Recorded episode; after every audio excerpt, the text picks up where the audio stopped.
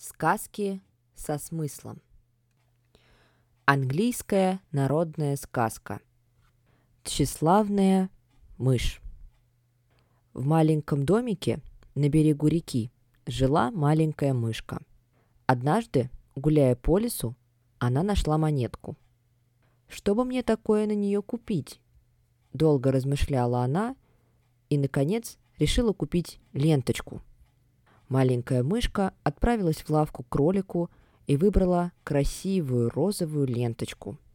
Вечером, надев самое красивое платье и повязав эту ленту, она пригласила на чай соседа-петуха. Когда он увидел, как хороша в новом наряде его маленькая соседка, петух решил на ней жениться. Но мышке не понравился его громкий пронзительный голос, и она отказала жениху. Проводив петушка домой, она присела у окошка. В это время мимо ее домика проходили утенок и ослик. Увидев очаровательную хозяйку, они без памяти влюбились в нее и тут же оба предложили ей руку и сердце. «Сначала я хочу услышать ваши голоса», — сказала привередливая мышка.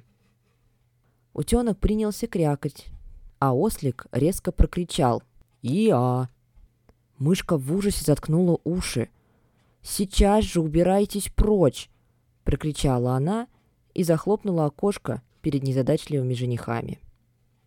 Мышка легла спать, но ей не спалось, и было почему-то очень грустно.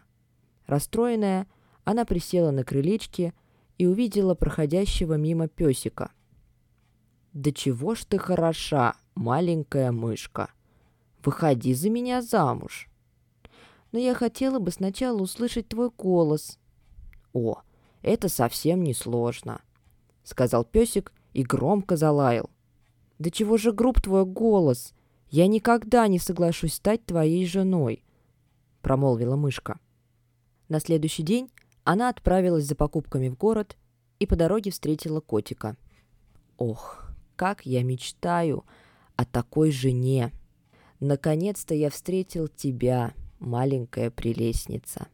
Согласна ли ты осчастливить меня?»